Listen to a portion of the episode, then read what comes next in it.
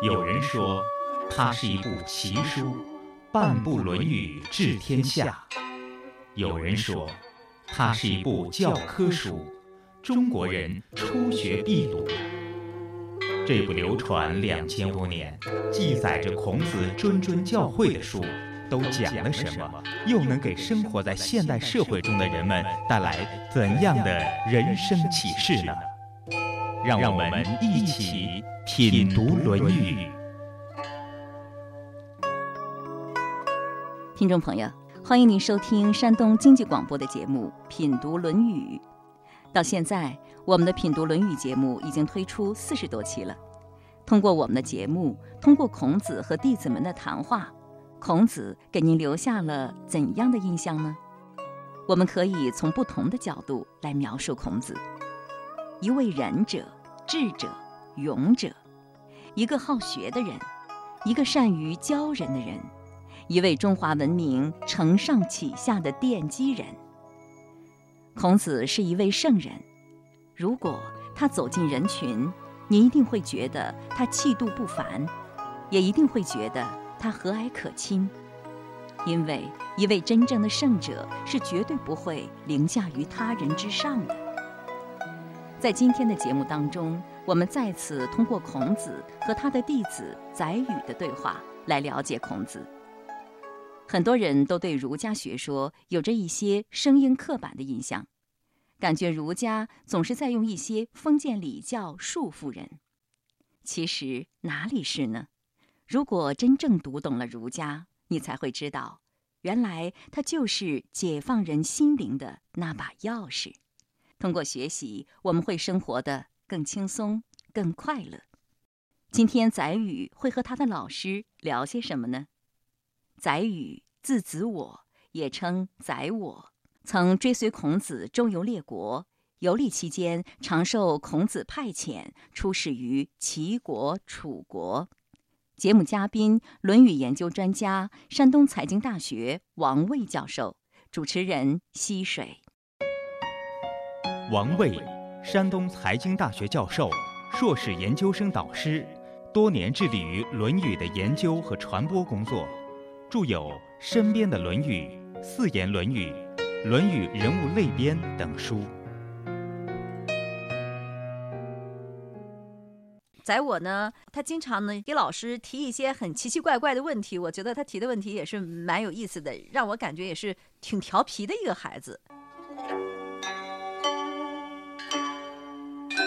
宰我问曰：“仁者虽告之曰：‘井有人焉’，其从之也？”子曰：“何为其然也？君子可视也，不可陷也；可欺也，不可亡也。”哎呀，这段话其实咱们慢慢来哈。啊，看一个场景，因为在我呢，经常跟老师在谈论问题的时候啊，他并不是抱着一种虚心求教的态度。呃，去问老师问题啊！你像是其他学生啊，像范池啊，大概就是老老实实的问啊。你像子游问孝啊，子夏问孝啊，孟伊斯问孝啊，这个孟武伯问孝啊，可能都是正儿八经的问。但是在我这个问问题呢，他往往是想看看老师怎么回答，往往有挖坑的意思给老师。他就有时这个话都是设计好了的。你看他这个场景啊是这样。他问什么问题呢？他老师啊，你看哈，现在啊，这我面前站着一个忍者。现在呢，我就告诉他，有一个人掉到井里去了。你不是有个忍者吗？那么忍者是爱人啊。有个人掉到井里去以后，那么你作为一个忍者来讲，你应当怎么办？你是跟着那个人掉到井里去表示你的忍者呢？你还是怎么办？他这个问题是很有意思的一个问题。还有在我问我的话。那不很简单吗？现在的做法自然是打幺幺零，或者是一边跑一边喊人去救他。那么在当时没有幺幺零出警的情况下，人烟也不多的情况下，那不就很自然的去那边想办法去救他吗？啊，对呀，喊喊人吗？实际上这里呀，在我设了一个陷阱。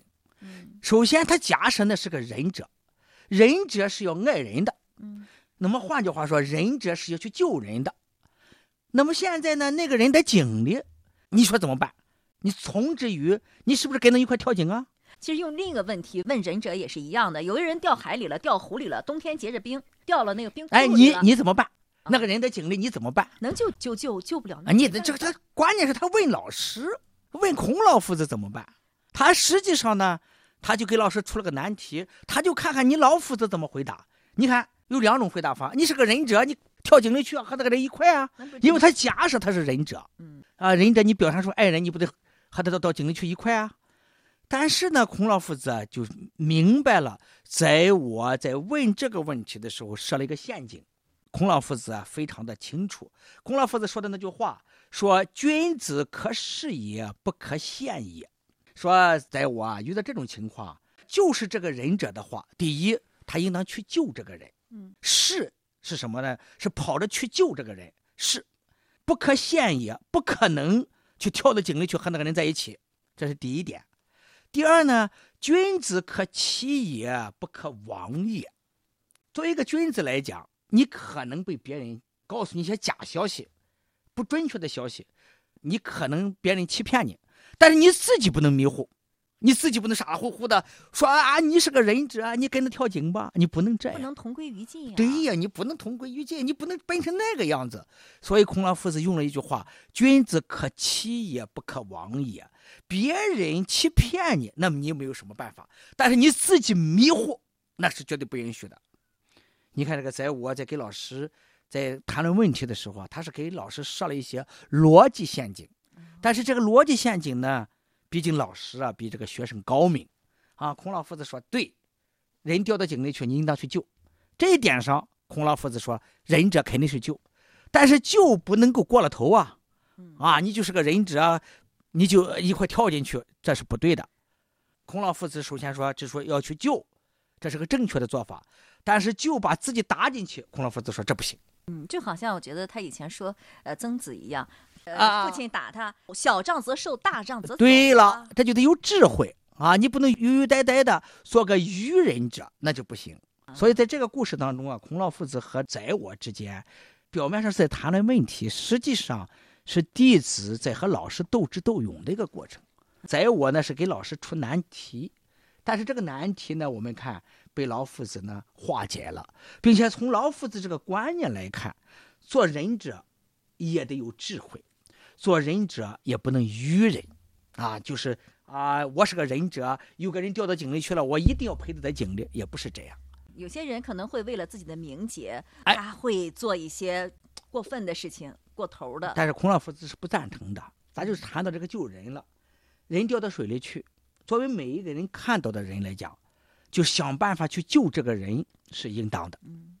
你如果是水性很好，啊，你如果有把握去把这个人救上来，或者是你水性很好，你就有这个救人的条件，那么你去救这个人，我觉得这个特别好，在情理之中，在情理之中。但是就怕你本身就是一点点游泳也知识也没有，你就不会游泳，看到那种情况一下，他就噗跳进去了，结果你没把那个人救上来，你自己也死掉了。但是孔老夫子应当说，如果活在在世的话，孔老夫子绝对不会赞成一个哎一个不会游泳的人就跳进去去救人。他肯定是说想别的办法呀，哈，咱可以拿绳子啊，或者拿杆子啊，怎么想别的办法。但是他绝对不赞成无谓的去牺牲。我觉得这个故事给我们的启发是这样的。嗯，孔子其实他不是一个讲愚忠愚孝的这样一个人，他是一个非常灵活变通的。呃，讲究生活智慧的这样一个人，对他，他应当这么讲。你说愚忠愚孝，孔老夫子从来没提倡过愚忠愚孝啊。他这个人来讲，就是从这个极端的例子，就是在这种紧急情况下，孔老夫子还是非常明白的。他没有上了个学生的当啊，忍者你就得跳进去去救人。孔老夫子他没有这么表态。他说的话很有很有智慧，可是也不可陷也，可欺也不可亡也。嗯，完全是一个理性的和智者的声音。嗯，那后来好像出现的什么文臣要死谏，武臣死战，这个是来自哪儿呢？这可能是以后的吧，但是《论语》当中没这种要求，没有这种啊。就是以道事君，不可则止啊。物物自鲁也也有，这是孔老夫子。实在是听不进去，你就算了吧，那就啊。对呀。邦有道则治，邦无道则愚。孔老夫子讲的非常清楚，人家愿意听你的，你就你就听你的。帮无到了，你就赶紧走吧，你别让他走。孔老夫子就走了啊，帮无到了，他就走了，他就走了嘛，他就啊，他就离离开鲁国，然后开始了周游列国嘛。啊，嗯，然后实在不行，我再回来教书。我觉得孔老夫子真的很有智慧，他也不较真儿哈。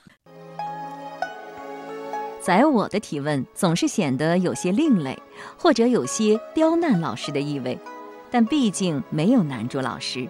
这回宰我跟孔子提出的问题是：老师，你不是追求仁爱之道吗？有个人掉进井里去了。你跳不跳下去救啊？不跳，你就是不仁；跳下去，那结果可想而知。孔子说：“作为一个君子，当然会去救了，但不会被困在里面。你可以欺骗他，但他自己不会被迷惑。他看穿了你，只是不戳穿罢了。”中国有个成语叫“明哲保身”。意思是说，洞察事理、聪慧明智的人，懂得进退之道，善于保全自己。明哲保身是大智慧，孔子、老子、孙子都是明哲保身的，这让他们安全地走出了混乱的国家，最终全身而退。这不是隐逸或逃跑，而是规避风险，是趋吉避凶之道。也是我们中国传统文化的精髓之一，《史记·孔子世家》当中还记载过这样一件事：孔子周游列国，途经蒲邑这个地方的时候，遇到了魏国大夫公孙氏占据这里反叛，蒲邑人扣留了孔子，对孔子说：“如果你不去魏国的都城，我们就放了你。”孔子和他们立了盟誓，蒲邑人将孔子放出东门。孔子接着前往魏都，子贡说：“盟誓难道可以背弃吗？”孔子说：“这是因为要挟订立的盟誓，神是不会理睬的。”由此可见孔子的处事态度。你看，孔子在这里教我们，凡事儿要想开些，不要总钻牛角尖。孔子。被后世尊为至圣先师、万世师表的一代圣人，他的地位在近代遭际丰富，几经沉浮。他创立儒家学派，开创全新教育理念，对中国和世界有着深远影响，被列为世界十大文化名人之首。礼敬先贤，让我们走进孔子。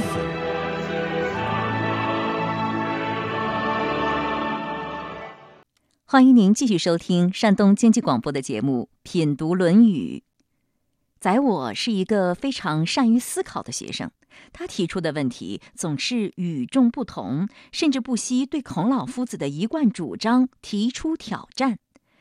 下面，宰我又对当时大家共同遵守执行的守丧三年提出了不同的看法。在关于宰我的一些言论当中呢，有一个守孝三年的和孔子的这样一个议论。那么在谈论这段话之前呢，我想先来谈谈我国的这样一个丧葬的习俗，就是守孝三年。嗯，好像后来官员。在家里父母去世的时候，要守孝三年，被称为丁忧。这个习俗一直延续了很久，一直到清朝的时候，我记得都是有的。官员在父母双亲去世之后呢，必须要辞官回家丁忧三年，否则的话呢，视为不孝啊。那么这个习俗是不是从孔子这时候传下来的？从周朝？从周朝？不是说从孔子，因为《论语》当中啊，关于讲到了这个问题，高宗亮音。啊，听中在三年，就是在孔子之前的很长一段时间，就是周朝呢都按照这个办法来做的。作为官员来讲，哈，其实还有普通的人来讲，父母去世以后呢，那么你要回家守孝三年，或者是在坟头上守孝三年。这个守孝是个什么概念？就是在父母的这个坟前头陪伴父母三年。嗯，在这三年期间呢，就是停止一切的对外的交往。还有停止一些的礼乐的活动，因为你不来往了，所以礼就没有了。就乐界就没有了，婚嫁呀、歌舞啊这些东西呢都暂时停止了啊。这是中国呢有一个非常长的传统，不仅是在中国，就是在中国的周围的这些国家，你比方说韩国吧，还有日本，嗯，包括中国影响到的其他的国家，你像是越南啊，过去啊都有这种丧葬的习俗啊，尤其是朝鲜比较重。我呢，举个例子啊，溪水，就是最近发生在为父亲守孝三年呢，就是我们的东邻北朝鲜啊出现的，就是一九九四年的时候，金日成去世，啊，他的儿子金正日，按照中国这个为父守孝三年的这种传统，就是为他父亲金日成。就守孝了三年，从一九九四年到一九九七年，他没有出来进行过任何的公开活动。他就说我在为父亲守孝，并且他按照呢就是三年无改于父之道，可谓孝义的这个观点，啊，就是对他的父亲的父之臣和父之政，没有进行任何的改动和改变，啊，自然死亡的除外。那么，这是到了一九九七年为父亲受孝三年期满期满以后，他才出来公开活动。那么，这是一个最近的例子。那么，你怎么看他的这种行为呢？谈到这种事情呢，我有两个感觉。第一个，中国文化，那么不仅影响了中国人的思维方式，还影响了就是中国周围的其他国家的这种思维方式。啊，不仅影响了中国人的这种日常生活，还影响了就是周围其他国家的日常生活，这是第一点。那么第二点呢，就是说为金正日啊，为他父亲守孝三年，他作为一个国家的最高领导人，他不出来活动，这个呢，我觉得他能做得到。但是如果说我们假使啊，就是我们目前现在。大概呢，就是每个人都是在机关工作呀，啊，或者是在其事业单位工作呀，他都有非常强的劳动纪律的要求，啊，你比方说，你不能够多长时间旷工，啊，你不能多长时间不来，因为他这些纪律当中就没有说为孝为父亲守孝三年你可以不来的，现在没有这种规定，就从国家劳动法来讲也没有这种规定，所以现在人。再去人为的啊，去为父亲守孝三年的话，要么你辞职，要么你请假。但是你辞职，但这那没什么问题。但是很多人辞职以后，可能工作呀，其他都没有收入了，很难维持生活。那么另外呢，有就是个公墓，你也不可能去盖个房子守孝三年。第一，你没那个条件；那第二呢，有很多人工作在身，也不基本不大可能。主要是我觉得不是不可能，是就是这个习俗没有了，这个习俗在消失。嗯，应当说已经呃，在大部分民民众面前，我们知道这么个事儿，嗯，但是已经说真正做的很少很少了。嗯，说现在条件发生了变化，就说我觉得呢，可能现在人为父亲守孝三年，从形式上来讲是做不到了。我觉得从心里来讲啊。可以为父亲守孝三年，在这三年期间，那么主动的停止一些娱乐活动啊，主动的呢，心里呢就想想父母，那么多在父亲的这个坟前也好，灵前也好，牌位前的也好，那么都和父母相处一段时间，我觉得这样做还是应当不错的。那当年在西周就开始形成的一个习俗，实际上它已经绵延了两千五百年，嗯，还更长的时间。如果从周朝算起的话，那就更长了，那就更长了，那就差不多三千年也有了。那那这更长了啊！那既然它存在，是不是有它存在的道理？它这个存在的道理啊，那在《论语》当中，孔老夫子曾经解释过。首先呢，就是在我呢有一次啊，去问孔老夫子，说老夫子啊，你看这个父亲守孝三年啊，三年之上啊，我觉得时间有点长了。在我呢，怎么去和老夫子说这个话呢？他说，你看。这三年期间不能有礼的活动，也不能有乐的活动。这三年如果是不为礼，这个礼必坏；三年不为乐，是乐必崩。这就是我们经常讲的这个礼坏乐崩的来历啊。他还讲道理，嗯，那这么长的时间不休息礼乐，这个礼不就坏了吗？这个乐呢，啊，不就崩了吗？然后他就讲了个道理，他说：“老师啊，这个守孝三年太长了，我认为啊，就守孝一年就行。”那孔老夫子说：“哦，那父母去世以后，食福道，衣服锦，如心安吗？就是你吃稻子哈，啊，你啊，你吃大米白饭，因为当时北方呢，这个大米稀少，这是好东西，这是好东西啊。啊，你吃好东西，你穿好衣服，你心安吗？孔老夫子没有回答他说：“啊，你讲的对呀，还是不对？”他说：“心安。”他说：“你心安，你就心安吧。”啊，然后呢，这个宰我就出去了。在我出去以后，孔老夫子给别人讲了一句话，是很重的话：“愚之不仁也。”这个愚啊，就是宰愚啊。那这个人不仁啊，他就讲了为什么守孝三年的例子。他说：“人生了以后呢，大概啊免于父母之怀啊，就是从父母的怀里能下来自己跑，这得三年的时间。那么正是因为孩子要在父母的怀里要待三年，所以古代人呢，就为了。”报答父母的这种养育之恩，至少是三年的养育之恩，就规定了一下啊。那么就是父母去世以后，我们用什么形式来报答这个父母的养育之恩呢？那你你就给父母守孝三年吧，啊，这样呢，扯平了，啊，你养了我，啊，我三年免有父母之怀，那你去世以后呢，我在你跟面前再尽三年孝啊。古人认为这样。就对父母表达了孝敬了，哎，这个也很合乎道理啊。孔老夫子说：“有来有往啊，有还有报，这不挺好的吗？”大概呢，孔老夫子讲的这么个道理，用这么一种办法来报答父母的养育之恩，表示对父母的这种怀念之情。我觉得这个办法是比较好的。我记得《论语》当中呢，曾子还讲了一句话，就是“慎终追远，民德归后矣”。啊，这个追远。其实也有父母为父母守孝的这么个含义在里边，但是现在人可能对这个问题的理解呢，就是说啊，父母守我三年，我活着的时候就好好的伺候，就只有说死后三年，大概就没有必要了，或者也没有这种认识了。我觉得现代人观念可能是这样认识的。子曰：“愚之不仁也，对吧？”那么放到现代人呢，是不是现代人也是不仁吗？那 那是孔老夫子那个年代的观点，就是在于那么说是不仁的。但是孔老夫子要活到两千五百年以后，看到目前的这种情景，他思想可能与时俱进，他也可能不说这句话了。但是当时，他的的确确认为在于你认识是不对的。为父守孝三年，自古以来都是如此，天下之通丧也。他说的都是这样，又不是说个别人。你有什么想不开的？你按这个做就行了。翻个头来问溪水，你那么现在啊，对这个问题怎么看？你觉得三年？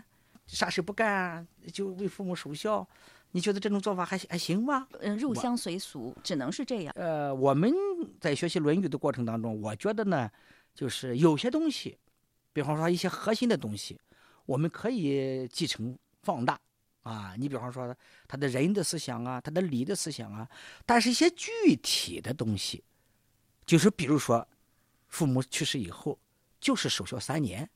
那么可能现在人啊接受起来就很难了啊啊！你就说周围的人来讲啊，能不能做到这一点，各种情况都不允许了。对，现在是这样。那么再过一百年，再过二百年，再过一千年，你能想象吗？我想象不出来。孔子说，孩子三年不能免于父母之怀。其实现在母亲一般那五个月就要上班了。按照这么说法的话，守孝五个月就差不多了。情况不一样了。因为情况已经发生变化了，也没有必要就是非要按照三年的礼节去来做。为父母守孝三年，其实，在我们国家已经绵延了三千年，作为一个硬性的规定，必须要为父母守孝三年。其实我现在在看这个规定的时候，我就觉得是一个非常有人情味儿的规定。人在工作的时候，有的时候很多事情，呃，就匆匆忙忙的过去了。因为在这三年当中，你可以静下来，你会别有一番收获的。你可能会更看清很多东西，而且为以后的人生做很多的思考啊，很多的调整，对今后的人生是有帮助的，而不会是空过的三年。就是刚才你讲，就是如果我利用这段时间啊，认认真真的总结我以前面的生活啊，那么这三年，我认真的反思自己，总结自己，在这个尽孝的这个期间啊，可能对生活是一种全新的梳理和认知啊。应当说这是一个很好的方式。但是其实呢，溪水呢，就是我们在生活当中有很多很多的其他的时间来做这个工作，倒不一定说非要等到这个。守孝的时候再去做这个事情，是吧？那么在其他的时候呢？比方说我们见贤思齐啊，见不贤而内自省也。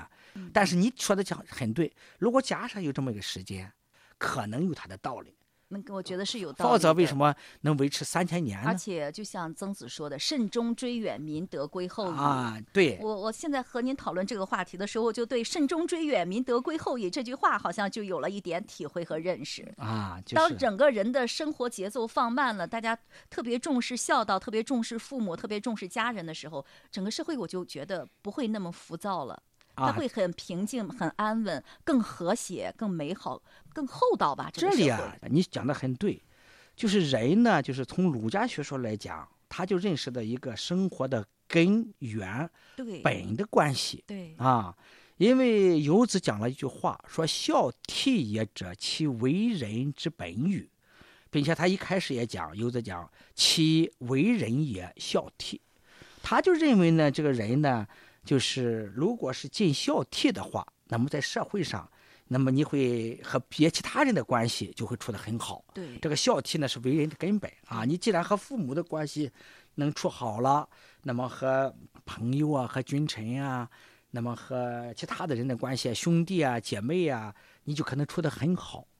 所以孔老夫子呢就说，这个孝的的确确是为人的根本。宰予思想活跃，好学深思，善于提问，是孔门弟子当中唯一一个敢正面对孔子学说提出异议的人。不知道对于宰予的所思所想所问，您怎么看呢？您又是怎样看待三年之丧呢？现在我们确实不需要守丧三年了，不要说丧三年，甚至一年也不行，三个月也不行。哪有丧假是一个月、两个月、三个月的？丧假只给你三五天。不过，我们虽然不能在丧假里面守丧，但可以在心里面守丧啊。所以，有些规矩也许已经不合时宜了，但它所包含的精神是不会过时的。这里重要的不是讲丧三年，而是要讲常悲业，心中要常存感恩怀念之情。每个人因个人禀赋、成长环境等因素的不同，对父母的孝心会有所差别。孝心重的人，守丧三年还不足以排遣思亲之痛；而孝心淡的人又嫌太长。想当年，子夏守丧三年之后来见孔子，孔子让他弹琴，子夏弹着琴，笑着说：“先王制定了守丧之礼，我不敢不完成啊。”看得出子夏完成的很勉强。闵子骞守丧期满之后来见孔子，孔子也给他琴。闵子骞弹着琴，悲从中来说：“先王制定了守丧三年之礼，所以我不敢超过啊。”可见三年之丧对闵子骞来说是不够的。孔子说：“圣人之所以作礼，是要让所有人遵守的。”所以过者抑之，不及者补之，让感情太多的人压抑一下，不要那么多的感情，太过了。那么感情不够的人呢？你通过礼节把他推一把，这叫中庸之道。